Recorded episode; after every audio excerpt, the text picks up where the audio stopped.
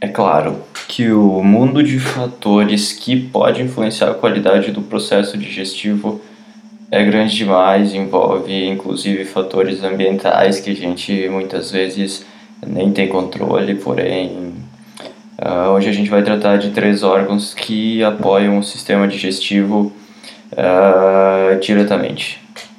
Começando pelo pâncreas, localizado atrás do estômago, do lado do baço. O pâncreas tem ligação tanto com o intestino delgado quanto com a vesícula biliar.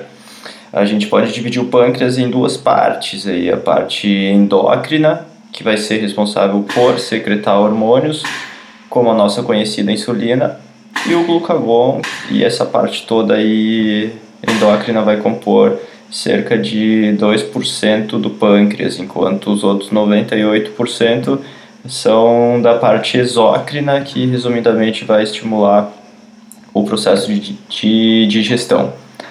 Falando desses hormônios, o glucagon primeiro vai ser o responsável por aumentar a, concentração de glicose no sangue, quer dizer, ele vai mobilizar principalmente a glicose do fígado. Isso acontece, lógico, é, em maior parte em situações onde o corpo necessita, em situações que a gente chama de hipoglicemia.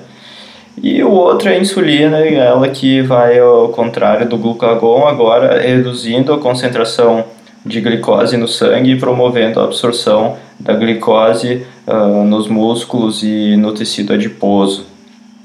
Casos de pessoas diabéticas, por exemplo, Uh, pode acontecer da pessoa não produzir insulina uh, ou, ou ainda ser resistente à insulina, e aí no caso do diabetes tipo 1, que a gente chama, vai ser preciso colocar insulina no corpo, uh, injetar insulina para processar essa glicose e no tipo 2, num primeiro momento, uma mudança de hábitos tende a resolver o problema e aí vai depender do nível, enfim.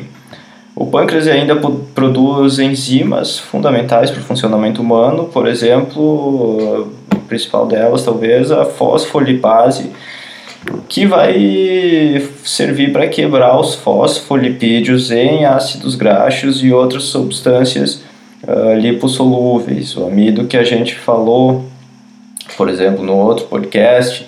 É, então, é o pâncreas que vai apoiar e finalizar, digamos assim, essa quebra do amido e do glicogênio em amilase e glicose. Fechado o pâncreas, o próximo órgão é o fígado, outro órgão que influencia uh, diretamente no processo digestivo, é a maior glândula do corpo, vai pesar aí, em média 3 quilos em humanos adultos. Está é, tá localizado no canto superior direito da cavidade abdominal, abaixo do diafragma, à direita do estômago e acima da vesícula biliar, que inclusive com a qual o fígado vai se conectar através de ductos, que a gente chama de ductos biliares, que na verdade vão servir para fazer o transporte de um líquido chamado bile do fígado para a vesícula e depois também para o duodeno, enfim, que é a parte que é a primeira parte do intestino. Lembrando que quem produz bile é o fígado e não a vesícula biliar, ok? A vesícula biliar, na verdade, vai armazenar, adicionar alguns compostos e liberar depois no momento certo. Entre as principais funções do fígado, pensando na digestão, é, estão o metabolismo de carboidratos, ele pode ainda oxidar ácidos graxos em energia, produzir colesterol, as lipoproteínas e fosfolipídios como LDL, HDL, VLDL, enfim.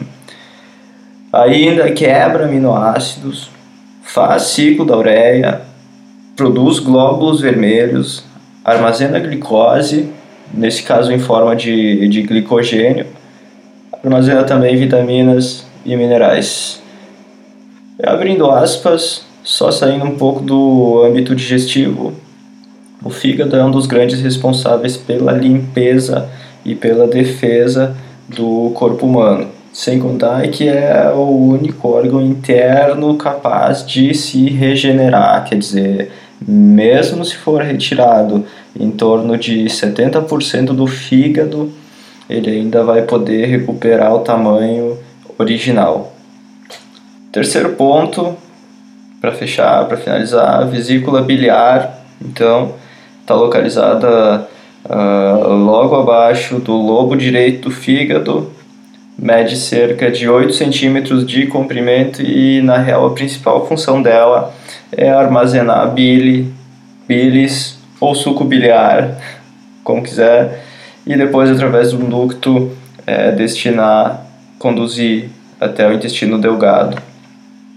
Eu já ouvi falar que a vesícula biliar não servia para muita coisa, que ela poderia ser retirada, porém, hoje pode-se afirmar que a gente teria problemas seríssimos quanto à absorção de gorduras se a gente não tivesse é, a bile, porque lipídio ou gordura não se mistura com água. Quando a gordura que a gente ingere chega no intestino, ela encontra um ambiente aquoso. Assim, a forma que o organismo humano utiliza para realizar essa absorção é reduzir as moléculas grandes de gordura em um processo que a gente chama de emulsificação. E esse processo vai acontecer quando a bile é liberada no intestino delgado. Consequentemente, além da quebra dos lipídios, a bile vai ser importante na absorção de vitaminas que são lipossolúveis, que são solúveis em lipídios, como vitamina A, vitamina D, vitamina E, vitamina K.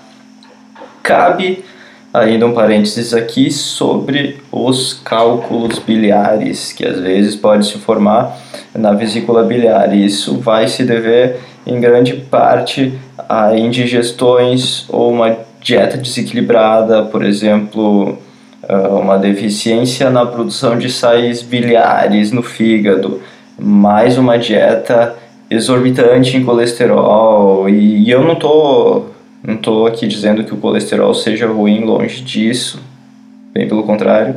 Porém, uma combinação dessas variáveis aí se tem meio caminho andado para a formação de cálculo biliar.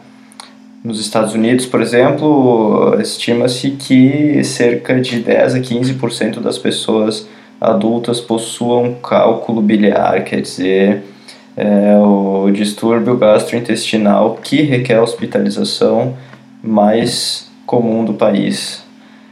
E por fim, ingredientes que favorecem a produção dos ácidos biliares e o fluxo da bile, aí a gente pode citar aveia, outra fibra solúvel, alcachofra, o açafrão, a laranja, enfim. Lembrando que esses três órgãos vão apoiar o sistema digestivo, quebra e produção de moléculas. Quanto melhor eles funcionarem, mais perto de um próximo nível de experiência de vida a gente vai estar.